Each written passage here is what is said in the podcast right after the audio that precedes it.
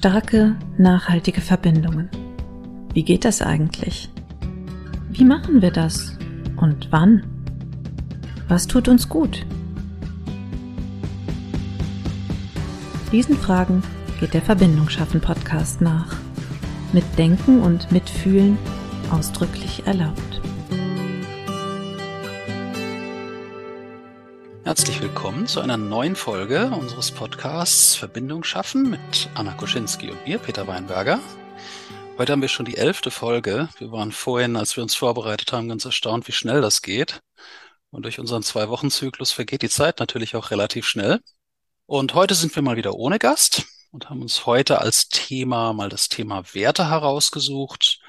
Alle Welt spricht über Werte und wir möchten die Verbindung herstellen zwischen den Werten und eben unserem Thema. Wie stiften Werte zwischen Menschen Verbindung? Dass wir nicht einfach nur mal sagen, wir brauchen Werte im persönlichen Kontext ebenso wie im beruflichen, sondern eben auch, wozu brauchen wir die eigentlich und wie funktioniert das mit den Werten? Wie stellen Werte sicher, dass Menschen miteinander in eine gute Verbindung kommen? Ja, fangen wir doch mal direkt mit der Standardfrage an. Was sind so zentrale Werte, Anna, in deinem Leben, wo du sagst, ohne die funktioniert's nicht. Nähern wir uns dem Thema doch mal mit der Standardfrage. Was sind, was sind deine Werte? Mm, also, für mich ist es so, dass äh, es so ein Set gibt, das ziemlich feststeht und an dem passiert auch seit Jahren nicht viel. Ähm, und dann außen drum liegen noch so ein paar andere verstreut.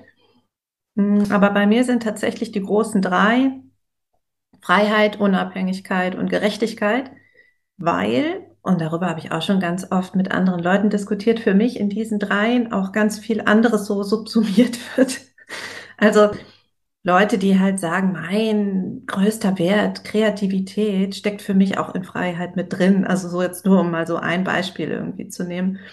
Das heißt, für mich sind diese drei sehr zentral. Wenn ich da merke, okay, dass ähm, Leute nehmen Rücksicht darauf, das, da, da nicht anzustoßen ähm, oder mich nicht einzuengen, dann äh, kann es auch gut funktionieren zwischen uns. Äh, wenn ich da aber schon merke, so, oh, da läuft irgendwas total verquert, dann wird das meistens auch nichts mit diesen Menschen. Also ich habe immer das Gefühl, es lässt sich nicht gut kitten, wenn das auf dieser Ebene schon äh, sehr konträr läuft. Also dann kann man gut diskutieren und dann kann man auch Streitgespräche führen oder so etwas, aber es wird keine, keine Liebe, habe ich so den Eindruck. Wie ist das denn bei dir? Ja, du hast da schon einen, einen sehr zentralen Aspekt genannt, dass, äh, wenn, dass das Werte ein Verbindungsglied zwischen Menschen sind und dass wenn wir feststellen, dass wir unterschiedliche Wertevorstellungen haben, also du sagst, du hast jetzt als Beispiel Gerechtigkeit genannt, ähm, dass wenn du ganz andere Vorstellungen davon hast, wie sich Gerechtigkeit im Alltag leben und ausprägen sollte und du auf Menschen triffst, die da ein völlig anderes Bild und ein völlig anderes Verständnis haben davon, das macht natürlich den Aufbau und die Gestaltung einer Beziehung sehr, sehr schwer. Harmonie wäre zum Beispiel einer meiner Werte. Ich sage, ich ich, das ist etwas, was mir in meinen Verbindungen und meinen Beziehungen wichtig ist, wobei ich auch einschränkend dazu sagen muss, wieder eine Auslegungssache. Ich muss nicht 100 Prozent des Tages in einem Zustand der Harmonie sein. Also ich streite mich auch mal gerne auf eine konstruktive und auf eine humorvolle Art und Weise, aber es ist mir wichtig, wieder in einen Zustand der Harmonie zurückzukehren. Also ich kann ihn kurzfristig verlassen, aber wie mal eine Freundin von mir gesagt hat, ich wäre nicht in der Lage, abends mit Stress im Bauch ins Bett zu gehen. Also bitte abends sollten alle Konflikte und alle Streitigkeiten des Tages so weit wieder beigelegt und ausgeräumt sein, dass ich einfach auch in einem Zustand der Harmonie in mein Bett gehen kann. Das ist total interessant, weil habe ich gar nicht. Also ich kann gut auch mal, ich kann das auch über Wochen, so eine Nummer. Äh, also brauche ich wirklich auch nicht für mich, solange ich mit mir im Reinen bin. Mm, und das ist aber dann was, also wenn so Disharmonien so sind, dann muss ich da natürlich drüber nachdenken. Wo ist mein Anteil jetzt an der Kiste? Aber solange das für mich fein ist, kann ich gut damit leben. Also ich muss nicht mit allen, also auch mit guten Freunden kann ich mal, auch über längeren Zeitraum, wenn da irgendwas gelaufen ist, kann ich auch so stehen lassen. Kriege ich hin. Okay. Also auch mit meinem Partner kann ich das auch. Also der auch lieb, eher, lieber Harmonie ich, ich jetzt halt nicht so. Ich kann auch mal. Da haben wir jetzt, ohne uns abgesprochen zu haben, Spannend, ein ne? perfektes Beispiel auch dafür gefunden, wie weit beim gleichen Begriff auch die Auslegungen und die Art und Weise, wie es gelebt wird, auch auseinanderklaffen können. Und das macht das Thema Werte in meinen Augen so extrem spannend, weil wir verwenden so oft die gleichen Begriffe. Wir reden alle von Freundschaft, wir reden alle von Verbindlichkeit, wir reden alle von Höflichkeit. Doch wenn man jeden einzelnen Menschen mal herauspicken würde und würde ihn oder sie auf eine Bühne stellen und würde sagen, jetzt führ uns doch mal bitte 10, 15 Minuten aus, was für dich Freundschaft bedeutet, was für dich Verbindlichkeit bedeutet, was für dich Harmonie bedeutet. Wir würden komplett unterschiedliche Geschichten jedes Mal zu hören kriegen, obwohl es der gleiche Begriff ist. Und ich glaube, das unterschätzen viele Menschen im Alltag. Ja, dir ist Freundschaft wichtig, mir ist Freundschaft wichtig, ja, dann, dann schaffen wir es doch auch eine Verbindung miteinander aufzubauen. Und da liegt eben ein großer Irrtum. Das muss viel detaillierter betrachtet werden und eben auch nicht nur mit dem Kopf, das haben wir ja auch häufiger hier in unserem Podcast, sondern eben auch auf der emotionalen Ebene. Haben wir die gleiche emotionale Auslegung und das gleiche emotionale Verständnis hinter dem Begriff, hinter dem Wert wie der andere Mensch? Und dann ist eine gute Basis da, um eine Verbindung aufzubauen. Also ich finde es total spannend. Hast du ein Beispiel für eine Szene, die so verlaufen ist, also wo erst etwas vorgefallen ist, was die Harmonie gestört hat, dass es dann mehrere Wochen ging?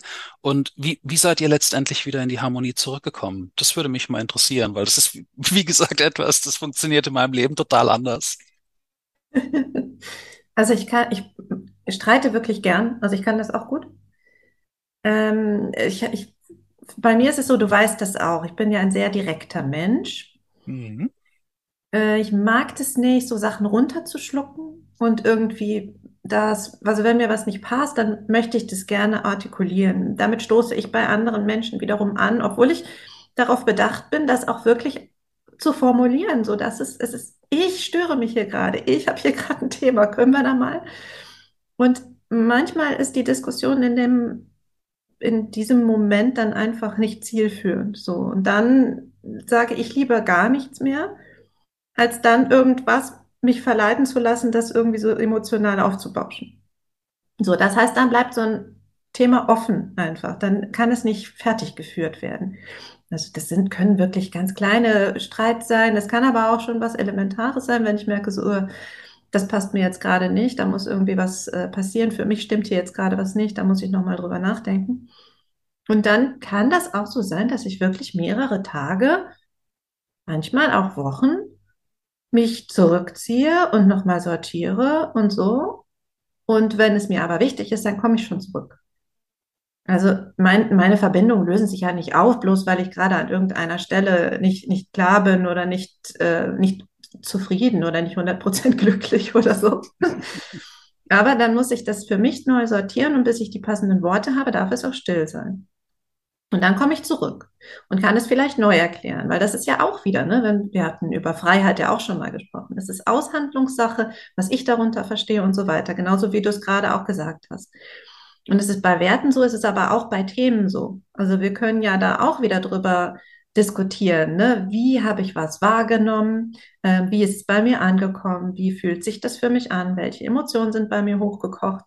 Und wenn das beim ersten Mal nicht verstanden wird, dann kann es ja sein, dass ich einfach nicht die passenden Worte hatte, die in der Welt des anderen so ankommen, dass wir irgendwie weiterkommen.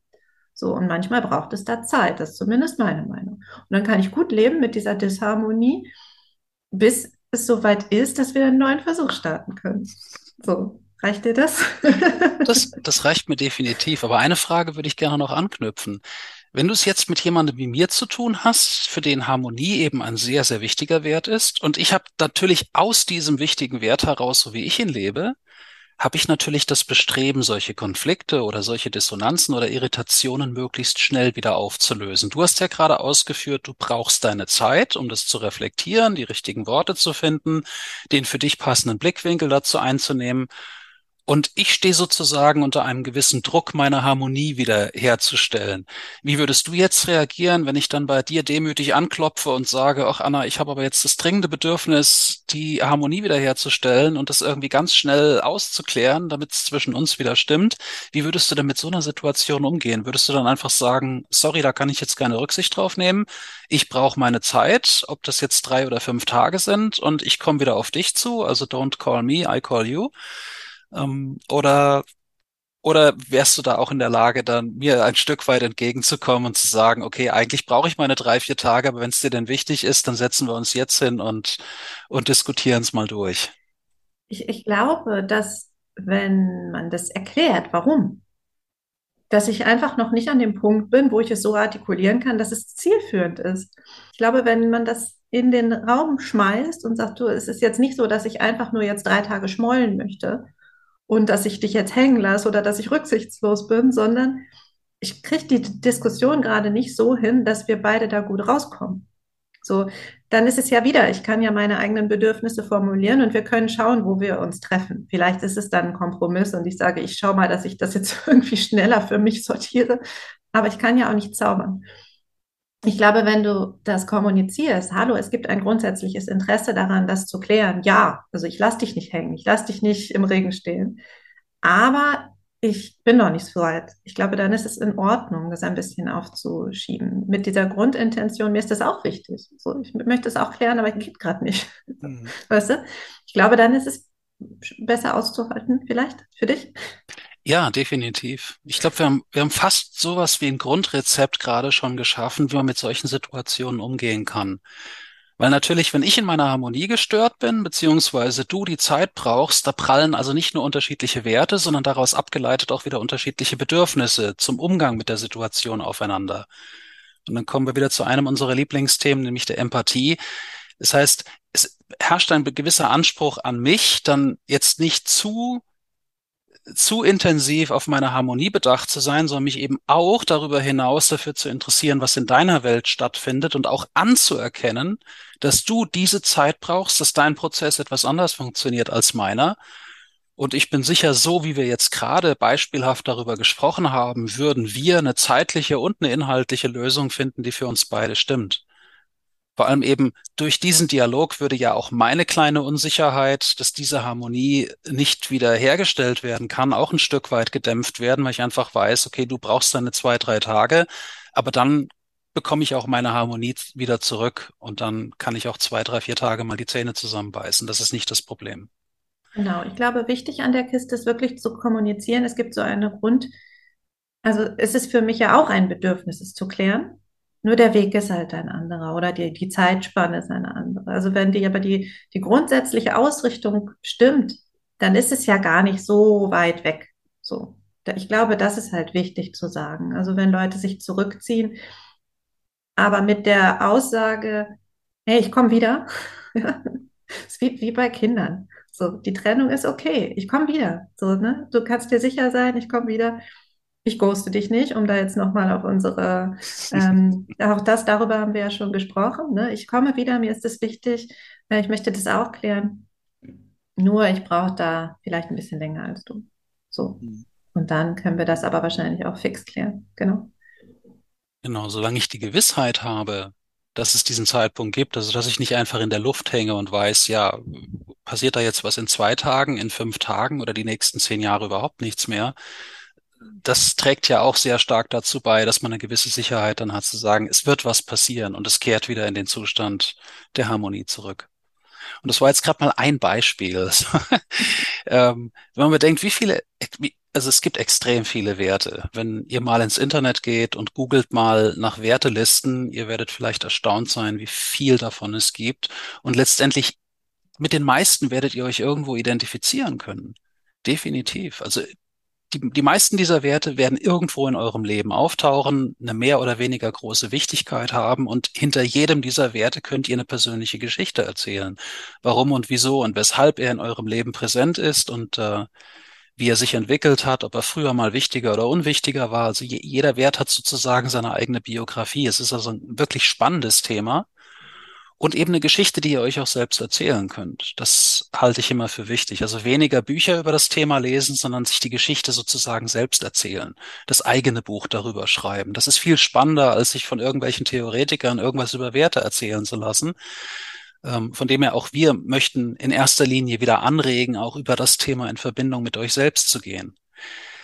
Ein Klassiker, der mir auch in meiner Arbeit als Coach immer wieder begegnet, findet sich in Partnerschaften, wenn es ums Thema Freiheit geht, hattest du ja auch erwähnt. Und ich glaube, das ist auch so eine never-ending Story, weil wenn zwei Menschen in einer romantischen Partnerschaft zusammenkommen, dann ist das immer eine ganz starke Aushandlungsgeschichte. Wie viel Nähe und wie viel Freiraum brauchen die einzelnen Individuen und eben auch wieder, wie wird diese Freiheit wahrgenommen? Also wie viel, wie viel Luft zum Atmen braucht der Körper, das Herz und die Seele und wie wirkt sich das wiederum auf den Partner aus? Also ein ganz, ganz heikles, ganz sensibles Thema, aber eben auch eines, wenn man es vernünftig ausverhandelt bekommt, so dass man eben auch die Welt des anderen Menschen, des Partners oder der Partnerin gut versteht, etwas, das wieder für sehr viel Harmonie innerhalb der Beziehung sorgen kann. Aber das, das Thema würde ich, ich auch. Das ja. glaube ich auch. Also das ist, glaube ich, eine, eine, eine Sache, äh, über die man einfach reden muss. So, also, dass es, man das als Normalzustand ansieht. Wir pendeln immer, ne, mal näher, mal weiter weg. Also, es ist ja auch nicht, nicht immer gleich, der Abstand. Der, sondern manchmal brauche ich halt mehr Distanz, dann brauche ich mehr, mehr ich vielleicht als mehr wir. Und mal ist es halt so eine Phase, wo ich mir denke, wow, jetzt, äh, puh, ne, komm vorbei. so, dann, dann äh, ist die Anziehung halt größer. Ich glaube, dass da sogar noch viel, viel mehr Themen dranhängen. Äh, ich kann da jetzt auch noch mal so eine weibliche Perspektive mit reinschmeißen. Ist unterschiedlich. Äh, innerhalb von 28 oder 30 Tagen ist auch das ist unterschiedlich, wie nah ich jemanden haben möchte oder nicht. Äh, das heißt, auch das ist was, glaube ich, worüber wir reden können. Also äh, mein Partner, der weiß das. Der weiß, es gibt Tage, da braucht der mich nicht. Äh, also da hat er keine großen Chancen, wenn er jetzt ankommt. So, das ist ein, ein großes äh, Freiheitsbedürfnis bei mir, für mich zu sein. Ich brauche ihn dann nicht, ich mag den auch dann manchmal nicht. Aber selbst das, das ist ja in Ordnung. Ich muss den nicht immer gleich lieb haben. Der muss mich auch nicht immer gleich lieb haben. Ist völlig in Ordnung. Aber wenn man das halt weiß, auch da wieder, ne, es gibt so eine, eine Grundausrichtung, die stimmt, so, ne, wir, ja, wir gehen gemeinsam weiter, aber das muss nicht jeden Tag schön sein. Es muss nicht jeden Tag so Bombe sein oder rosa oder wie auch immer. Manchmal ist es halt nicht. Und dann mache ich halt meine drei, vier Tage was für mich und dann bin ich wieder verträglich. aber darüber muss man halt reden. Wenn man das immer so laufen lässt und irgendwann baut sich da so Druck auf oder irgendwann ist jemand unzufrieden, weil das halt nicht kommuniziert wird. Ich glaube, das ist halt der Punkt, wo viele Leute dann äh, auseinandergehen oder Schwierigkeiten bekommen. Hm. Und weil natürlich gerne der Fehler gemacht wird, mental, der andere funktioniert schon plus, minus ungefähr so wie ich. Also auch wieder, wie wir es am Anfang hatten. Okay, wir haben beide einen großen Drang zur Freiheit. Dann gehe ich mal davon aus, na ja, funktioniert beim anderen ebenso wie bei mir. Aber du hast ja auch gerade einen wichtigen Punkt genannt. Das sind ja keine statischen Größen, Gottes Willen. Das fluktuiert ja auch. Das fluktuiert über die Wochen, über die Monate. Das fluktuiert auch über die Entwicklung der Beziehung selbst. Möglicherweise ist jetzt nur eine von tausend möglichen Varianten, ist eine Beziehung so schön und so harmonisch und so bereichernd, dass der Wunsch nach Freiheit für einen der Beteiligten oder vielleicht sogar für beide sich im Laufe der Zeit etwas verringert. Dass man sagt, die Nähe dominiert den Wunsch nach Freiheit, einfach weil die Beziehung so schön ist, weil es so viel Spaß macht, mit dem Partner Zeit zu verbringen, Sachen zu unternehmen. Ja, weil, weil sich es einfach so wundervoll anfühlt kann auch genau den gegenteiligen Effekt haben, kann, wie gesagt, sehr stark schwanken. Und genau deswegen ist es, wie du so, so völlig richtig sagst, so extrem wichtig, auch darüber zu reden. Dass man gar nicht erst den gedanklichen Fehler macht, zu glauben, das muss sich einmal einschleifen, wir müssen das einmal vernünftig kapieren und danach ist das für immer fertig. Nein, es ist, es ist in Bewegung, es entwickelt sich. Es geht nach oben, es geht nach unten, verschiedene Ereignisse können das verändern und einfach je intensiver die Beteiligten einer Partnerschaft das auch transparent machen, desto harmonischer kann es auch laufen. Was natürlich voraussetzt, dass ich mir selbst darüber im Klaren bin. Ich kann nichts kommunizieren, was ich selbst nicht weiß oder was ich nicht auf dem Schirm habe. Also da geht's wieder eine Stufe tiefer. Aber du scheinst ja da sehr reflektiert, sowohl in deiner Partnerschaft als auch in deinem Leben zu sein. Ja, das war früher nicht so, ne? Aber ich habe ja, also ich war ja ewig lange Single also wirklich lange. Also ich weiß, wie es ist, alleine zu sein. Ich kenne die Vorteile. Ich war sehr glücklich auch als Single. Also ich fand es ähm, für diesen Lebensabschnitt, in dem ich wirklich, also es war über sechs Jahre war ich allein. Aber es war vollkommen in Ordnung, war vollkommen fein. Aber dann auch wieder zu sagen, okay, jetzt lade ich jemanden ein wieder. Das war auch eine große Nummer für mich. Aber es war für mich dann auch in Ordnung, weil ich genau wusste, okay, ich brauche ungefähr das. Und das und das kann ich auf gar keinen Fall und mir ist wichtig das und ich kann das definitiv auch kommunizieren und ich ähm, deswegen hat das vielleicht auch so lange gedauert, bis ich jemanden gefunden habe, der da äh, auch wertemäßig passt. Also da geht es nicht um Hobbys oder so etwas. Ne? Es geht wirklich, das fand ich immer so schlimm am Online-Dating, dass das so oberflächlich kommuniziert wird. Wo fährst du hin? In Urlaub, Berg oder See? Also ne, Berge, Berg oder Meer? Und wenn wir da jetzt eine Gemeinsamkeit finden, oh ja, das ist die große Liebe, ne? Aber ah, wir essen gerne beide Spaghetti. Okay, alles klar, so, let's go. Aber worauf es wirklich ankommt, wird nicht angesprochen. Ne? Und da habe ich halt gesagt, nö, will ich nicht mehr. Ich will jemanden, der, der mich kennt und akzeptiert, so wie ich bin, weil ich habe keinen Bock, mich die ganze Zeit zu verstellen. So. Was ich mich eben noch gefragt habe, wo wir schon bei diesem, oder ich habe das ja reingeschmissen, hier dieses männlich-weiblich-Thema. Hm, ich glaube, es gibt auch Werte, die vermehrt unter Männern zum Beispiel hochgehalten werden. Ich zum Beispiel habe häufiger mal Matches mit meiner Gerechtigkeit mit Männern, nicht mit Frauen. Gerade auch bei Kunden übrigens. Also es ist total spannend. Ich habe, also der Großteil meiner Kunden ist weiblich. Das ist aber auch äh, nicht verwunderlich. Die äh, docken halt an ganz anderen Stellen an. Aber es gibt eben auch Männer, die mit mir arbeiten und die docken gerne eben bei diesem Punkt ähm, Gerechtigkeit an, was ich total spannend finde. Hast du da Erfahrung mit? Weil du bist ja jemand, der da sogar Workshops gibt und viel mehr, ein viel klareres Bild vielleicht hat. Gibt es so etwas wie vorrangig männliche und vorrangig weibliche oder zentral oder vermehrt geschlechtsspezifische Werte? Ist dir da was aufgefallen? Gibt es definitiv, aber ich möchte immer unterscheiden, das hat nichts mit Genetik, sondern mit Sozialisierung zu tun. Also auch noch diese klassischen Arten und Weisen, wie Jungen und Mädchen bis heute eben teilweise noch erzogen werden, sorgt im Laufe der Biografie dafür, dass sich so bestimmte Werte etwas stärker oder etwas schwächer etablieren. Was eben auch zeigt, Werte sind nicht etwas, was sich so aus sich selbst heraus einfach kristallisiert, sondern ähm, wir kriegen das natürlich auch ganz stark vorgelebt. Unser soziales Umfeld und wie wir geprägt werden, was wir reflektiert bekommen von anderen Menschen, das wirkt sich sehr, sehr stark darauf aus, welche, welche Werte sich wie stark bei uns ausprägen. Also von dem her, ich, ich stimme dir zu. Es wird bestimmte Wertekonstellationen, wird es bei männlichen Menschen wahrscheinlich stärker oder weniger stark ausgeprägt geben als bei weiblichen und umgekehrt. Aber es hat viel weniger mit der Genetik zu tun als mit der Sozialisierung. Also ich will den genetischen Einfluss nicht völlig ausschließen, aber ich würde behaupten, er ist eher gering. Weitaus geringer auf jeden Fall als die Sozialisierung. Wie, wie kommt das mit der Gerechtigkeit? Also das, da, da bin ich, bin ich gerade hellhörig geworden. Hast du ein Beispiel, wo dein Gerechtigkeitsempfinden so jetzt nach klassischen Klischees eine, eine eher typisch männliche Perspektive hat? Bin ich mir nicht sicher, bin ich mir wirklich nicht sicher. Aber ich kann natürlich sagen, ich, ich bin mit zwei älteren Brüdern groß geworden. Ne? Also was solche Aushandlungsprozesse unter Geschwistern angeht, habe ich, und die sind beide älter als ich, ne? also das, das war das, wo ich reingepasst wurde oder mich selber reingepasst habe. Also vielleicht liegt es darin begründet, ich weiß es nicht, aber ich habe das wirklich häufig dass mich ähm, Kunden anrufen, auch tatsächlich gerne so ältere Jahrgänge.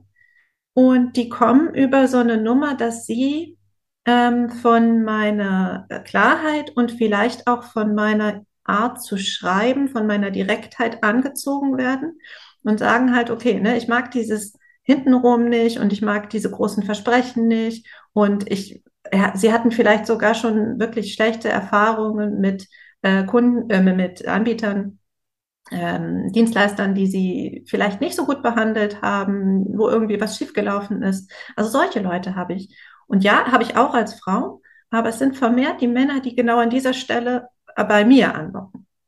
Und Frauen docken eher an anderen Stellen an. So ist zumindest mein Eindruck. Also, dass die stark über genau diesen Punkt kommen, weil sie merken, okay, ich habe irgendwie jetzt den Eindruck, die redet nicht um den heißen Brei rum, sondern äh, da kriege ich halt auch was. Das, was ich sozusagen, was wir besprochen haben. so, das ist zumindest die Idee, die ich habe, was diese Anfragen angeht. Hm. Und ich bin ziemlich sicher, das hat tatsächlich einen Zusammenhang zu den beiden älteren Brüdern, die du erwähnt hast. hast kannst du dich noch erinnern, das würde mich mal interessieren, ähm, also da so unter Geschwistern wird ja auch immer ein Stück weit eine Hackordnung aus, ausgekämpft. Und haben dich deine beiden älteren Brüder sozusagen in diesem Prozess der Hackordnung auskämpfen, haben die dich dazu eingeladen und dich dazu animiert oder hattest du aus dir selbst heraus so das Bedürfnis, na, da werde ich mir meinen Platz am Kuchentisch, aber den den will ich mir erstreiten. Also kam die, wurde, wurde die Motivation von außen an dich herangetragen und sagen, Anna, los, wir wollen, wollen mal um den Platz am Kuchentisch kämpfen, jetzt äh, mach mal mit oder kam das Bedürfnis von dir heraus? Ich kann das so genau nicht rekonstruieren. Hm, bei uns war es aber so, dass es doch eher eine, äh, also das, was auch häufiger mal beschrieben wird bei diesen Dreier-Geschwisterkonstellationen, dass äh, der Älteste, ne, dann vom Thron gestoßen, der macht so seinen eigenen Kram, der zieht sich dann raus, ist bei uns so passiert. Ähm, und ich hatte so eine, hm, ich konnte mit beiden ganz gut. Also ich konnte mich mit dem Älteren verbünden gegen, gegen das mittlere Kind. konnte ich. Ja, ja, das ist passiert. Hm, der war eher zurückhaltend und ruhig. Ist er, glaube ich, heute immer noch. Und ich konnte aber auch, äh, der, der mittlere von uns, wir waren über einen langen Zeitraum, war das mein bester Freund. Hört sich jetzt ein bisschen äh, verrückt an, aber das ging wirklich beides. Also ich hatte mh, hm, ja Anknüpfungspunkte mit beiden und so gesehen, glaube ich, war ich, äh, hatte ich definitiv meinen Platz in der Hackordnung. ja. Und das ist ja nun auch was wirklich, ne, du bist als kleine Schwester das einzige Mädchen du bist das Nesthäkchen, du bist klein und süß. Man kann das als Kind ausspielen. Das hört sich jetzt auch so ein bisschen fies an, aber ich glaube, das passiert einfach, weil du willst einfach, du willst ein Stück vom Kuchen haben. Da nutzt du einfach die Strategien, die dir da ähm, angeboten werden. Ne?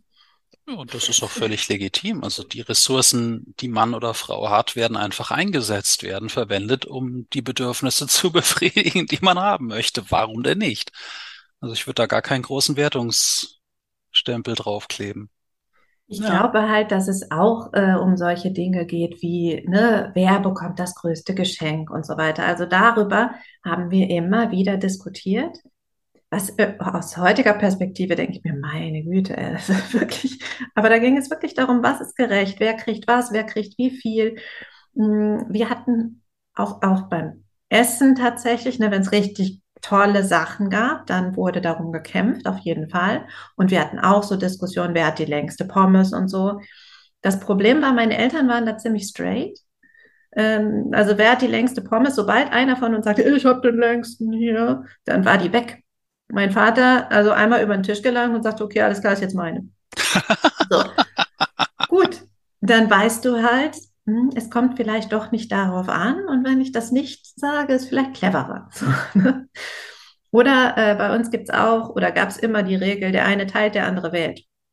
So, also ne, du teilst das Endstück Kuchen in drei Teile, einer teilt, die anderen dürfen wählen. Du musst dich also anstrengen, das wirklich gerecht aufzuteilen, damit du nicht am Ende das kleinste Stückchen bekommst.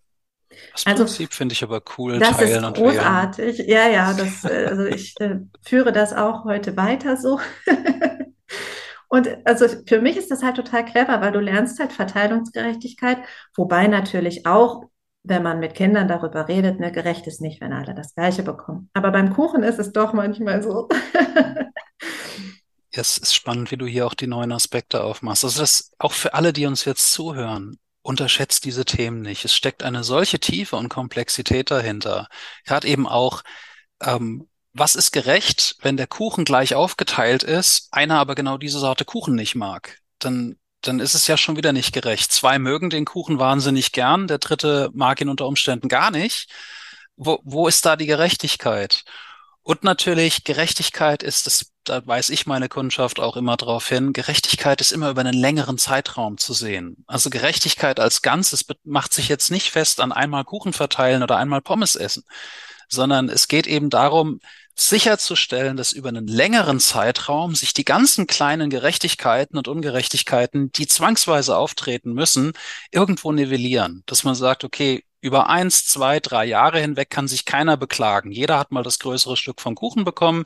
Jeder durfte mal etwas Wesentliches entscheiden. Jeder ist mal dorthin in Urlaub gekommen, wo er es richtig gerne mochte. Darauf kommt es auch langfristig bei Gerechtigkeit an. Also ich glaube, man verzettelt sich da leicht, wenn man in jeder kleinen Pipi-Situation versucht, maximal gerecht zu sein. Damit kann man sich möglicherweise ziemlich ins Knie schießen. Ähm, stattdessen eher so das größere und langfristigere Bild im Auge zu behalten und zu sagen, wenn keiner jemals wirklich zu kurz gekommen ist über den längeren Zeitstrahl, haben doch alle auch mehr davon, als wenn jetzt in jeder Einzelsituation immer versucht wird, irgendeinen faulen Kompromiss zu finden oder eben bis auf den letzten Krümel den Kuchen zu verteilen, da holt man aus dem Leben definitiv mehr raus, wenn man vielleicht auch mal jemanden an einem bestimmten Tag die Nummer eins sein lässt und die längste Pommes und das größte Stück Kuchen, aber beim nächsten Mal ist jemand anders dran. Kommt unterm Strich manchmal viel mehr Lebensfreude bei raus, als wenn man in jeder Situation versucht, jeden gleichzustellen. Ja, und mir fällt ja auch immer ne, Carlsson vom Dach dabei ein, also wenn es um die Verteilung des Kuchens geht. Ich weiß nicht, ob du äh, das noch im Kopf hast, aber ja, ja. Ähm, ne? Carlsson verteilt ja, oder Lillebroff verteilt den Kuchen, ich weiß es nicht so genau. Es gibt dann eben diese zwei Stücke. Und äh, Carlsson wählt natürlich das Größere, der ist ja so, ne? also er nimmt ja immer sich selbst zuerst, also ist aber auch ein guter Kerl. So, und äh, Lillebrohr sagt dann halt, an deiner Stelle hätte ich das Kleinere genommen. Und das Carlsson, ja, das hast du jetzt auch. So, also das ist ja genau die Idee von, ne, erstmal gucken, so, was ist überhaupt Verteilungsgerechtigkeit? Da gibt es ja wirklich auch spannende Ansätze. Ich sehe es wie du mit der, ähm, über den längeren Zeitraum auch, wobei das beim Kuchen, finde ich, wirklich schwierig ist. Also wenn alle den Kuchen mögen, dann ist das manchmal ein Kampf auf Leben und Tod. Mhm. Also das ist schon, schon hart. Für mich aber auch immer die Frage, wie willst du es messen? Ne? Wenn jetzt äh, mein Großvater zum Beispiel hat äh, all seinen Enkel den Führerschein finanziert. Meiner war am teuersten, weil das einfach über die Jahre, also es war gar nicht anders möglich. Ne? Mein Bruder mhm. hat den sieben Jahre vor mir gemacht, da war der günstiger. Also jetzt rein rechnerisch auf den ne, wenn wir jetzt Inflation und sowas alles mit einrechnen. Also das, aber es ergibt einfach keinen Sinn, das irgendwie zu versuchen aufzurechnen oder zu sagen, alle haben exakt das Gleiche bekommen, ist ja Unsinn, sondern irgendwie muss es sich, ja, muss es für die Leute, die betroffen sind, sich gut anfühlen. Ich glaube, dann funktioniert es. Außer beim Kuchen. Auf jeden Fall. Und gerade beim Thema Gerechtigkeit kann man in dem Zusammenhang auch eine sehr wichtige Fähigkeit auch üben. Ich finde es immer wieder erstaunlich, auch wieder im Rahmen meiner Arbeit festzustellen, wie viele Menschen immer noch Themen mit Neid und Missgunst haben. Und ich glaube, die Fähigkeit, sich mit anderen Menschen mal über etwas zu freuen, und einfach auch mal gönnen können zu sagen, ich habe zwar jetzt nicht ein großes Stück Kuchen auf dem Teller, aber ich kann mich auch mal mit jemand anderem erfreuen. Vielleicht, wenn ich auch weiß, dass dieser Mensch vielleicht gar nicht so oft Kuchen hat wie ich. Ich habe zwar in der Situation jetzt keinen, also sich einfach nur mal hinstellen und die Freude eines anderen Menschen teilen. Das funktioniert auch. Ist aber auch eine Fähigkeit, die möchte geübt sein. Die fällt nicht einfach so vom Himmel und man tut sich selbst damit einen großen Gefallen, diese Fähigkeit zu üben, weil sonst habe ich immer dieses unterschwellige, oh, jemand anders hat jetzt was und ich habe jetzt nichts. Und das macht natürlich eine miese Energie und eine miese Laune. Also ja. da auch wirklich mal die eigene Nase wieder anfassen und sagen, ehrlich zu sich selbst, habe ich ein Thema mit Neid, habe ich ein Thema mit Missgunst, habe ich das Gefühl, aus welchen Gründen auch immer das kleinere Ende vom Deal, das kleinere Stück vom Kuchen zu bekommen. Also da ist manchmal viel auch der eigenen Biografie wieder geschuldet. Vielleicht, vielleicht hat man so eine Kindheit erlebt, aus der man aber längst rausgewachsen ist, hat aber immer noch das Gefühl, überall und immer zu kurz zu kommen. Absolut, absolut. Wobei, ne, da, also das, was ich jetzt erzählt habe, ist wirklich Kinderperspektive. Ne? Also ja, das ist echt so. ich, ich kann auch heute das mit dem kleinen Stück Kuchen leben.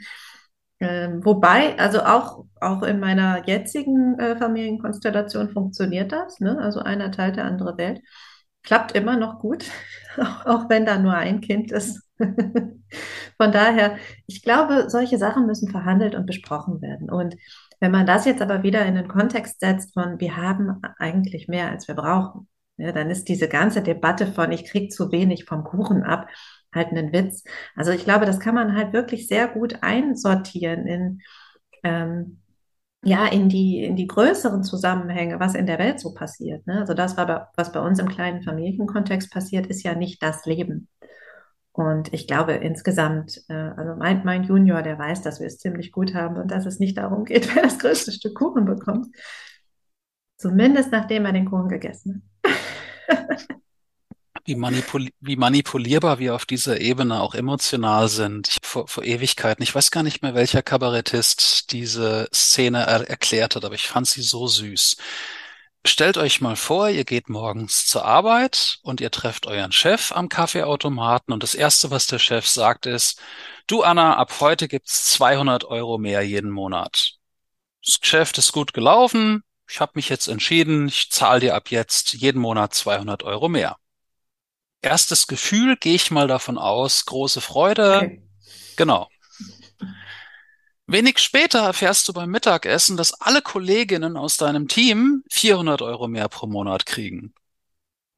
Also das zeigt schon, also wenn sich die meisten mal in die Situation hineinversetzen, die Freude vom Morgen ist mit einem Schlag verraucht und wird bei den meisten vermutlich ersetzt durch ein großes Gefühl der Empörung und des Ärgers obwohl die 200 Euro immer noch mehr auf deinem Konto sind. Also es wird aber komplett zur Seite geschoben, weil man sieht nur noch das Mehr der anderen und nicht das eigene Plus. Mein 200 Euro pro Monat mehr ist in meinen Augen schon eine ordentliche Summe. Davon kann man einige Kugeln Eis kaufen. Und aber das, das zeigt auch, wie, wie leicht wir an der Stelle irgendwo manipulierbar sind und wie leicht wir den Fokus irgendwo auch verlieren, gerade im Vergleich mit den anderen. Und man könnte, glaube ich, philosophisch die Frage stellen, warum wird die Freude über 200 Euro mehr im Monat so schnell und so leicht überlagert davon, dass dann andere 400 Euro mehr im Monat kriegen? Die Geschichte ja. ging so, die Geschichte ging sogar noch weiter. Da kam die Frage, äh, Frage noch auf zum Schluss. Und wie viele von euch wären bereit, auf ihre 200 zu verzichten, wenn die anderen dafür ihre 400 auch nicht kriegen?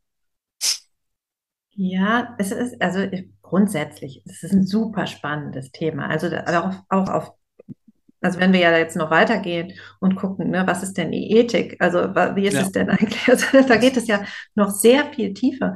Aber für mich ist es, glaube ich, gar nicht so sehr eine Frage, warum kriegen die anderen mehr, sondern warum kriege ich weniger? Und ich halte das für zwei verschiedene Fragen. Hm, ist es so? Weil ich sofort mir überlege, scheiße, was habe ich falsch gemacht?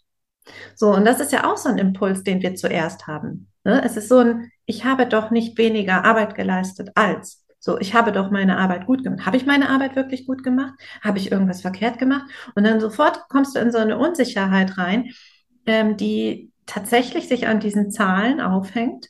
Und ich glaube, das ist das große Problem. Es ist nicht so sehr, dass die anderen mehr bekommen, sondern dass ich irgendwie herabgesetzt werde. Also ich halte das für den, den Knackpunkt an der ganzen Kiste. Und ich glaube, ich würde da genauso reagieren. Mhm. Gut, dass ich nicht im Team arbeite, ne? ja, auch das Beispiel zeigt wieder, wie, wie diffizil die Frage nach Gerechtigkeit auch ist. Vor allem, wer weiß, ich möchte es ja nicht abstreiten, möglicherweise gibt es eine ganz plausible Erklärung dafür, aber die meisten gehen sofort in den Ärger und gehen nicht irgendwie in die Klärung der Situation. Also eben, vielleicht äh, ging das Ganze nach Dienstalter. Du arbeitest erst seit einem Jahr dort, die anderen sind schon seit zehn Jahren dort und das wird auf die Dienstjahre angerechnet. Und das ist einfach so Regel und Vorschrift und hat überhaupt nichts mit dir oder deinen Leistungen oder deiner persönlichen Beurteilung als Mensch zu tun. Ich kenne ich kenn sowas tatsächlich. Meine letzte Festanstellung ähm, war bei der Bank in der Schweiz. Und ich habe mich gewundert, nach welchen Regeln dort befördert wird. Und ich habe eine Weile gebraucht, um festzustellen, egal wie gut du bist, egal wie toll deine Leistungen sind, wenn du irgendwo in einer frischen Abteilung anfängst, die ersten zwei Jahre gibt es grundsätzlich keine Beförderung. Einfach als, als Grundprinzip, weil in den Abteilungen warten, in der Abteilung, in die du gerade reingekommen bist, warten schon ein Dutzend oder zwei Dutzend Leute seit möglicherweise mehreren Jahren auf eine Beförderung. Also da war es tatsächlich ein festes Prinzip, dass man schaute, wer ist denn jetzt eigentlich dran? Wer wartet denn schon wie lange darauf, dass er jetzt auch mal wieder eine Möhre hingeschmissen bekommt? Und das war viel, viel, viel wichtiger und bedeutsamer in der Gesamtbeurteilung als deine persönliche Leistung, weil in den ersten Jahren hat mich das auch ziemlich angefressen, weil ich habe richtig Gas gegeben und habe wirklich alles geleistet, was zu leisten war. Und natürlich stellt man dann auch die Vergleiche zu den Kollegen an und sagt, hier, äh, ich habe so und so viele mehr Überstunden und so und so viel mehr geleistet. Aber bis ich mal kapiert habe, darum geht's gar nicht ich kann so gut sein, wie ich will. Es spielt keine Rolle, weil eben zehn Leute schon seit drei, vier Jahren auf eine Beförderung warten und die einfach erst abgearbeitet werden. Das ist in so einem Großkonzern vermutlich so. Was natürlich auch wieder die Frage nach der Ehrlichkeit aufwirft, weil natürlich in der großen Firmenpropaganda äh, immer, ge, immer geschrieben stand, dass sich natürlich Leistung auch lohnt. Also diejenigen, die richtig Gas geben, dass die auch was davon haben sollen. Die Realität sah anders aus. Das ist auch wieder eine Frage der Kommunikation. Ne? Mhm. Also wir, da drehen wir uns natürlich auch immer wieder um unser Thema. Es ist auch da wieder Aushandlung und würde man das klar kommunizieren? Ich meine, es ist vielleicht dann auch wieder eine Frage von, ob man die Leute nicht demotiviert, wenn sie wissen, so ist es egal, wie, wie stark du äh, dich engagierst hier, du wirst sowieso nicht äh, befördert. Aber ja, klar, ist immer eine Frage, wie bringst du es den Leuten bei und mit welcher, ja, mit welcher Botschaft kommt das äh, zusammen, ne? Mhm. Genau. Aber jetzt sind wir auch so ein bisschen abgedriftet von unserer Verbindung und den Werten. Und wie, wie sind denn eigentlich deine großen drei, Peter? Ich weiß gar nicht, ob ich drei habe. Also Harmonie ist sicherlich ein ganz zentraler. Freiheit auch und Verständnis. Also eben dieses Verständnis für andere Menschen, weil ich eben auch schon vor ganz langer Zeit mitbekommen habe, dieses andere Menschen wirklich verstehen, ist tatsächlich eine fantastische Basis für Beziehungen, ist eine fantastische Basis für Verbindung. Und logischerweise, da schließt sich bei mir dieser Kreis, ähm, ich brauche starke Verbindungen, gerade weil ich so ein harmonischer Mensch bin. Das ist für mich die Basis. Ich habe erst viel später ist mir mal dieses Modell, diese sieben Säulen der Resilienz begegnet, in denen ja auch eine der Säulen die zwischenmenschlichen Beziehungen sind, die einen auffangen und stärken und stützen. Und das, das hat, ist mir sofort ins Auge gesprungen, wo ich sage, ja, sofort, würde ich sofort unterschreiben. Die stärkste Säule in meinem Leben, die zu meiner Resilienz beiträgt, ist eben auch die, die Beziehungen und die Verbindungen. Aber das das heißt auch, ich muss da rein investieren. Und das heißt, ich muss eine gewisse Neugier und ein gewisses Verständnis eben auch für die Welt der anderen Menschen aufbringen. Was es aber wieder dann leichter für mich macht, auch mit diesen Menschen in einen Zustand der Harmonie zu kommen, weil Menschen, die sich verstanden fühlen, die das Gefühl haben, du interessierst dich für sie, du hinterfragst sie auf eine positive Art und Weise, du möchtest auch an ihrem Leben in dieser Art und Weise mental und emotional teilnehmen, das schafft natürlich eine fantastische Basis für Harmonie. Ja, es ist auch wieder hier spannend übrigens. Wir haben einfach unterschiedliche Worte für das, für so eine Grundhaltung. Also, mhm. wo du sagst, das ist Verständnis, das ist bei mir Neugier. Also es ist irgendwie das Gleiche in, von verschiedenen Seiten ausgedrückt. Aber für mich ist es eben auch, ich möchte verstehen und ich möchte ähm, mir selber und anderen auch den Raum lassen, dass alles möglich ist. Ne? Ich möchte gucken, was ist da noch. Das ist ja auch was, was immer wieder äh, vorkommt in meiner Sprache und auch in meinen Botschaften, ne? dass irgendwie mehr werden kann, wenn wir genauer hinschauen. Also es ist tatsächlich so ein bisschen das Gleiche, nur anders ausgedrückt. Also auch da wieder, ne? was, was meinst du eigentlich genau damit? Mhm. Und wenn wir halt darüber reden, dann ist es vielleicht noch viel leichter, uns zu treffen, als wenn wir irgendwelche Listen vergleichen. Absolut. genau diese Diskussion, genau so eine, wie wir sie jetzt hier führen, das ist, bin ich völlig bei dir. Das ist viel kostbarer als das ganze Theoretisieren und Listen vergleichen, weil die Begriffe an sich haben erstmal keine Bedeutung. Wir füllen sie mit der Bedeutung, wir füllen sie mit der Semantik. Und genau wie du sagst, das Schöne auch an dem Wertethema ist, die Begriffe sind überhaupt nicht trennscharf. Also die, diese Neugier, die du erwähnt hast und das Verständnis auf meiner Seite, die sind unglaublich eng miteinander verwandt. Es sind letztendlich auch nur zwei Perspektiven auf, auf die gleiche Substanz. Und das macht es ja gerade so schön. Mir liegt eben der Begriff des Verständnisses näher. Und ich würde aber sofort unterschreiben, dass Neugier mit diesem Begriff auch voll auf Augenhöhe agiert. Es ist nur eine, eine andere Auslegung und ein anderer Blickwinkel auf das gleiche Ding. Genau. Und ich halte das halt auch für spannend, wenn wir uns halt überlegen, also diese Idee von diesem wertebasierten Marketing, um da jetzt nochmal diese andere Perspektive reinzubringen, eine Verbindung, Kunden, Beziehungen, Vertrauen und so weiter. Wenn wir uns da über unsere eigenen Werte klar sind, die aber nicht nur benennen, sondern wirklich ihnen also Bilder geben und Raum geben. Das heißt, wenn diese Werte nicht immer als, als Wort als Begriff auftauchen, sondern wenn sie durch alle Texte durchschimmern quasi. Also wenn immer wieder klar wird, ah, Anna ist die mit dem.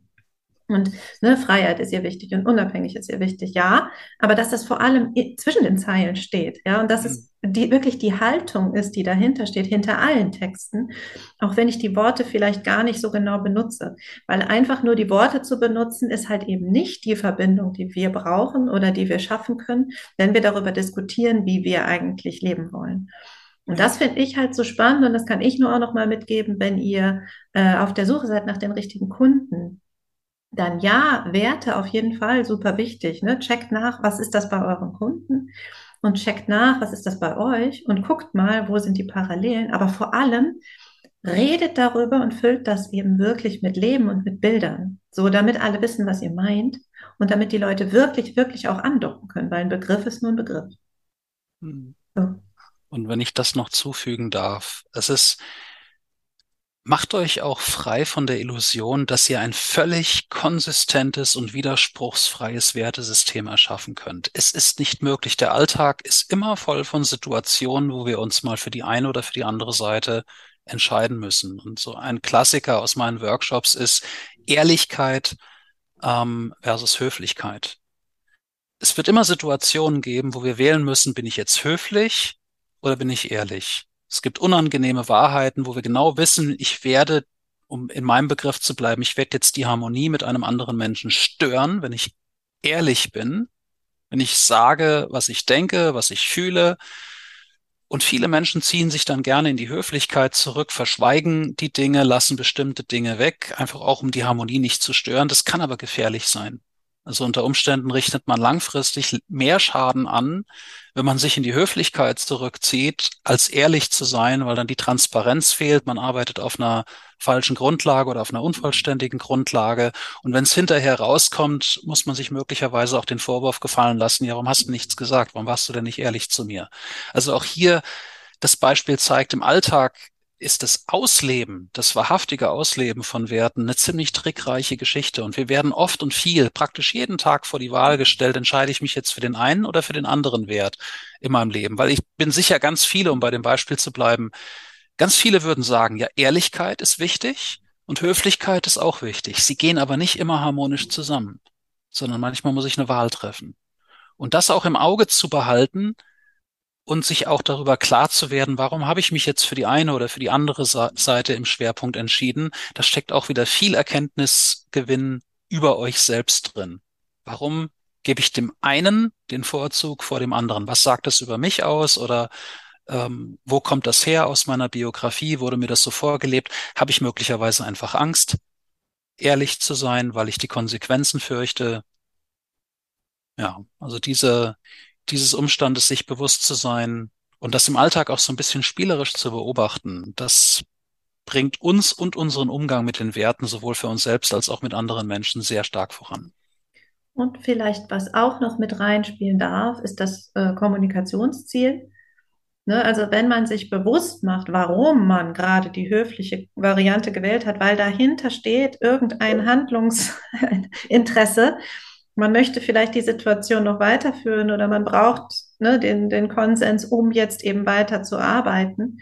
Äh, und vielleicht ist das Ehrliche in dem Moment gar nicht so zielführend. Dann ist auch das eine bewusste Entscheidung und ist vollkommen in Ordnung, finde ich zumindest, solange es mit den anderen Werten äh, halt in Einklang zu bringen ist. Ne? Ich finde auch zum Beispiel Freiheit, das ist nicht, nicht umsonst einer von meinen großen drei, der spielt da auch immer mit rein. Ja, also auch was Ehrlichkeit und Höflichkeit angeht. Also dem anderen auch die Freiheit zu lassen, sein eigenes Leben zu leben, ne, seine äh, eigenen Bedürfnisse eben auch auszuleben, seine Idee von Welt zu teilen. Ob das jetzt sich an meiner stößt, ist jetzt eine andere Sache, aber erstmal zu gucken, das darf alles sein. Auch das äh, spielt, finde ich, mit rein in so eine Diskussion. Das heißt, es sind immer ganz individuelle, situative Entscheidungen Und die können mal so und mal so ausfallen. Mhm. Ich glaube, wichtig ist, dass man halt selbst in den Spiegel gucken kann. Und äh, wenn man manchmal länger braucht, um so eine Entscheidung zu treffen, empfehle ich halt eine Pause zu machen. Ne? Nicht, nicht weiter diskutieren in dem Moment. so, Erstmal die Worte finden. Ja. Was ja auch völlig legitim ist. Und wie wir ja vorhin schon hatten, wenn man drüber spricht, wenn ich auch verstehe, warum du diese zwei, drei Tage brauchst, um die richtigen Worte zu finden, dann ist das ja auch wieder mit meinem Wertesystem harmonisch und stimmig. Von dem her auch, ähm, ich kann da auch nur ermutigen. Es gibt so viele Werte, die wir eben miteinander herumtragen. Und ich, ich finde es immer schade, wenn sich Menschen entzweien beziehungsweise eine Verbindung nicht zulassen, weil sie relativ früh feststellen, dass in ein oder zwei Werten eine Dissonanz herrscht. Wir haben auch hier die Wahl, trotzdem noch weiter neugierig auf die Suche zu gehen, ob es nicht in anderen Lebensbereichen oder eben in anderen Aspekten des Lebens Werte gibt, die uns trotzdem noch miteinander verbinden. Also das ist etwas, vielleicht liegt das an meinem Beruf oder auch an meiner Persönlichkeit wenn ich jetzt jemand neuen kennenlerne und irgendwie in den ersten zwei, drei Minuten ergibt sich sofort eine ganz starke Dissonanz in bestimmten Werten, da breche ich nicht ab. Im Gegenteil, es stachelt mich eher noch an, Bereiche zu finden, wo ich sage, ich finde garantiert etwas, das uns verbindet. Ich finde garantiert irgendwo einen Nenner, einen Wert, einen Blickwinkel, der uns beide auch wieder harmonisch in eine Verbindung bringen kann. Und das bin ich total bei dir, was das Verbindende angeht. Finde ich total. Du schaust auf das, was verbindet und nicht auf das, was trennt. Mhm. Ich möchte trotzdem hier aber noch ein Aber reinschmeißen, weil wenn es die Großen betrifft, wirklich die, die mir so unfassbar wichtig sind, dann weiß ich bei mir, nee, es tut mir leid, ich mache da keine Kompromisse mehr, weil ich selber für mich das nicht sehen kann. Also so neugierig muss ich dann erstmal sein, dass ich sage, ich nehme jetzt, also ich, ne, die, die Neugier ist jetzt so wichtig, dass ich es äh, in Kauf nehme, dass alles gerade in mir Nein sagt. Das ist halt so ein Punkt, wo ich mir denke, nee, es gibt Menschen, mit denen kann ich einfach nicht. Und da ne, können wir jetzt über Politik, über Religion und so weiter, also so Grundausrichtungen sprechen, äh, die sich ja auch immer dann in den Werten zeigen oder andersrum. Ne, die Werte in der Ausrichtung. So. Also ich weiß nicht, wie, wie viel Energie steckst du rein in Verbindungen, wo du denkst, so, ah, puh, eigentlich ist es schmerzhaft. Mm, ja und nein. Also na natürlich erzwinge ich die Dinge nicht. Also es ist, der ganze Prozess ist für mich dann stimmig, solange er eben neugierig und leicht läuft. Und wir reden ja jetzt nicht davon, nicht mit jedem Menschen, den ich jetzt begegne, ähm, fange ich ja sofort eine Partnerschaft an. In dem Sinne, dass ich dann eben von diesem Wertesystem, das ich da kennenlerne, auch unmittelbar betroffen bin. Das ist ja auch, solange sie vielleicht einen fundamentalen Wert von mir nicht leben, so wie ich das denke, und ich aber nicht drunter leide oder es sich in mein, auf mein Leben nicht schädlich auswirkt, können und dürfen sie das jetzt tun oder beziehungsweise natürlich, wenn, wenn sich ihr Wertesystem auf andere Menschen noch negativ auswirkt, dann äh, spielt das für mich natürlich auch eine riesengroße Rolle. Klar, an der Stelle hat's hat's jede Menge Konfliktpotenzial. Also ich wollte jetzt auch nicht, dass das so klingt, als wenn ich mit jedem irgendwie zwanghaft äh, Harmonie herstellen möchte oder Verbindung. Es ist nur einfach, ich lasse mich von von ein oder zwei kleinen Irritationen am Anfang lasse ich mich nicht lasse ich mich nicht beirren. Also ich schmeiß dann mhm. die Leute nicht allzu schnell über Bord und sage, okay, lohnt sich hier keine weitere Minute reinzustecken, sondern ich gucke dann schon etwas genauer hin, ob sich an anderen Stellen noch was findet. Plus natürlich auch wenn ich wirklich diese starken Diskrepanzen sehe, es steckt immer eine Geschichte dahinter und das Mindeste, was ich versuche aus dem Menschen herauszukriegen, ist noch die Geschichte, die zu diesem Wertesystem führt. Und gerade bei denen, die da, wo, man dann eigene Konflikte spürt, stellt man fest, da sind teilweise sehr interessante Biografien dahinter. Und diese Menschen sind sich teilweise ihrer eigenen Biografie nicht bewusst. Aber ah, ansonsten ah, absolut, bin, ja. bin, bin völlig bei dir. Also dem dieses uh, Everybody's Darling is Everybody's Idiot. Man muss nicht mit jedem, mit jedem in einer perfekten Harmonie oder einer Verbindung landen. Also ja. es ist eher so diese Balance aus, man muss es auch nicht nach drei Minuten sofort irgendwie über Bord werfen, sondern man kann sich auch ein bisschen Mühe geben. Wenn ja. man dann nach ein bisschen mehr Mühe feststellt, es funktioniert nicht, ist ein bisschen, ist ein bisschen mehr Legitimation dahinter zu sagen, okay, da stecke ich jetzt keine weitere Zeit und Mühe rein. Ja, nein, also da gehe ich auf jeden Fall mit. Also ich schmeiß auch nicht alles sofort weg, ne? wenn du die falsche Antwort auf meine Frage gegeben hast. So, ne? Berge oder Meer? Ah, nee, nee, dann nicht. Nein, aber ich, ich glaube halt wirklich, es gibt diese, diese Felsen fest. Und wenn da jemand so richtig reinhaut, dann ist das Gefühl so schlecht, dass ich da nicht weiter rein investiere. Und ich halte das auch für, äh, für gut, vor allem, weil ich damit für mich selbst auch sorge. Ich bin ja mal so egoistisch. Ich, ich glaube, das hat eher was mit Selbstfürsorge als mit Egoismus zu tun. Haben wir Und auch schon mal drüber gesprochen. Es hat so, also es hat Überschneidungen. hat, hat es immer. Und letztendlich, wir, wir sorgen ja auch dafür, dass wir ein soziales Umfeld um uns herum schaffen, wo genau diese Konflikte oder Irritationen im Wertesystem möglichst klein ausfallen. Genau nach diesen Kriterien suchen wir ja auch die Menschen um uns herum. Und der Mechanismus funktioniert ja auch in eine andere Richtung. Da könnte man fast eine eigene Podcast-Folge wieder draus machen. Du hattest es vorhin mal angedeutet, ob das jetzt Religionen sind, ob das Kulturen sind, ob das Parteien sind.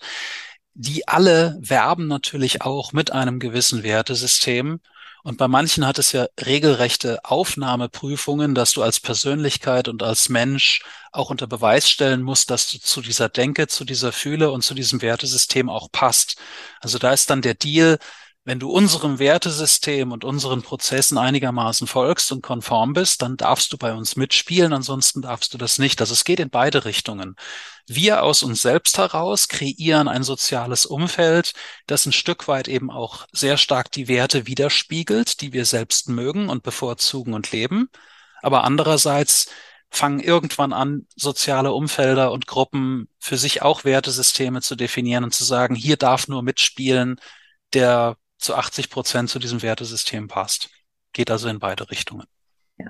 Ich kann nur immer wieder sagen, erzählt die Geschichten, erzählt von euren Entscheidungen, erzählt von euren Standpunkten, verpackt das in Geschichten, um eben Bilder zu machen und wegzukommen von diesen Begrifflichkeiten, die eben wirklich in allen mentalen Lexika ganz anders aussehen, als ihr das in eurem Kopf euch auch nur annähernd vorstellen könnt. Deswegen auch da wieder Geschichten sind ein tolles Tool, um einfach noch ein bisschen mehr zu erklären, was meine ich eigentlich. Malt die Bilder, anstatt die Begriffe irgendwie leer stehen zu lassen. Und ich glaube, dann kommen wir auch viel weiter und wir können die Menschen auch selber entscheiden lassen. Also gerade wenn wir jetzt nochmal an Social Media oder an die öffentliche Kommunikation denken, die Menschen selbst entscheiden lassen, wo docke ich denn an? Und das ist vielleicht nicht der Begriff, sondern es ist das Bild oder die Szene, die ich beschreibe. Und es ist eine, eine Stärke, glaube ich, darüber zu erzählen, wie wir eben da hingekommen sind, zu der Entscheidung, zu der neuen Idee, zu dem neuen Auftrag, zu dem neuen, der neuen Verbindung vielleicht auch. Wir erzählen ja auch immer gerne hier darüber, wie wir zu unserer Verbindung gekommen sind und wie wir sie auch immer wieder neu aushandeln, übrigens, heute auch wieder. spannend. Weil wir lernen ja auch uns selbst ähm, oder uns gegenseitig immer besser kennen, Peter und ich wir äh, sind ja jetzt nicht seit Jahren schon befreundet und wissen genau, wie der andere tickt, sondern müssen wir mal gucken. Ach so, das ist da auch noch. Das ist ja spannend. Und das finde ich mega, wie der Podcast genau das, diese Verbindung, die wir halt haben, auch noch immer weiter äh, vertieft. Sehr spannend. Ich kann nur sagen, lasst euch drauf ein. Und ähm, ich glaube, wir sind schon wieder, sind wir? Ich denke schon, Wir ja. sind schon wieder, ne? Guck mal, was habe ich den Bogen hier gekriegt zu dem perfekten, das ist der Verbindung schaffen Podcast. Genau. Ich hatte auch gerade gedacht, du formulierst gerade das fantastische Schlusswort Nee, das habe ich jetzt verpasst, das musst du machen. Ja, ich, ich möchte, ich möchte deinen letzten Punkt auch nochmal aufgreifen und nochmal zweimal unterstreichen. Eben dieses, keiner erzählt eure Geschichte besser als ihr selbst. Glaubt mir, da steckt so viel Magie drin, da steckt so viel Energie drin. Auch dieses, ich werde leider immer wieder auch in meiner Arbeit mit dem Glaubenssatz konfrontiert, ich bin überhaupt nicht interessant, ich habe überhaupt nichts Nennenswertes zu erzählen. Das ist nicht so. Jeder Mensch ist ein Sammelsurium von allen möglichen Erlebnissen und Erkenntnissen und Geschichten und Begegnungen und eben da ist von höchster Freude bis tiefster Traurigkeit ist, ist die ganze Skala abgedeckt. Und diese Geschichten, eure Geschichten, in aller Wahrhaftigkeit, das ist der große Klebstoff, aus dem eben auch gute und tiefe Verbindungen hergestellt werden können. Das ist das, wo man, wie, wie du so schön immer ausdrückst, Anna, wo man andocken kann an euch. Nicht, wo ihr in Urlaub hinfahrt, welche Partei ihr wählt, wie ihr schöner Wohnen eure Wohnung eingerichtet habt. Das ist alles Banalitäten. Aber ihr als Mensch, ihr als Identität, ihr mit euren Geschichten, das ist das, wo ihr anderen Menschen die Chance geben könnt, sich wiederzuerkennen, selbst auch etwas zu lernen. Ihr könnt die Spiegel für andere Menschen sein, so wie andere Menschen Spiegel für euch sein können. Und das ist so ein bisschen der Spirit, den wir hier in diesem Podcast auch transportieren möchten. Und ja, eben, wir profitieren selbst und unsere Verbindung mit jeder einzelnen Folge auch davon. Insofern finde ich es schön, wir, wir leben hier genau das vor, was wir auch transportieren möchten.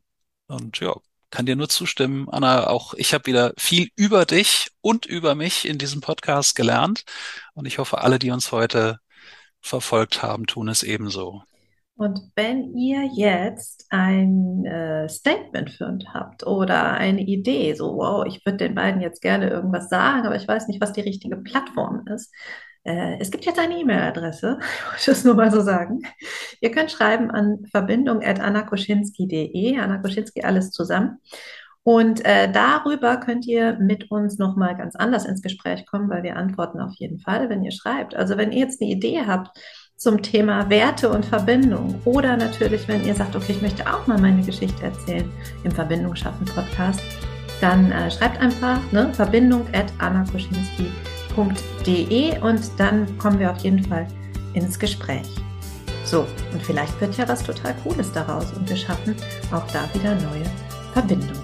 In diesem Sinne, einen schönen Tag, Abend, Morgen, was auch immer und wir hören uns in der nächsten Folge.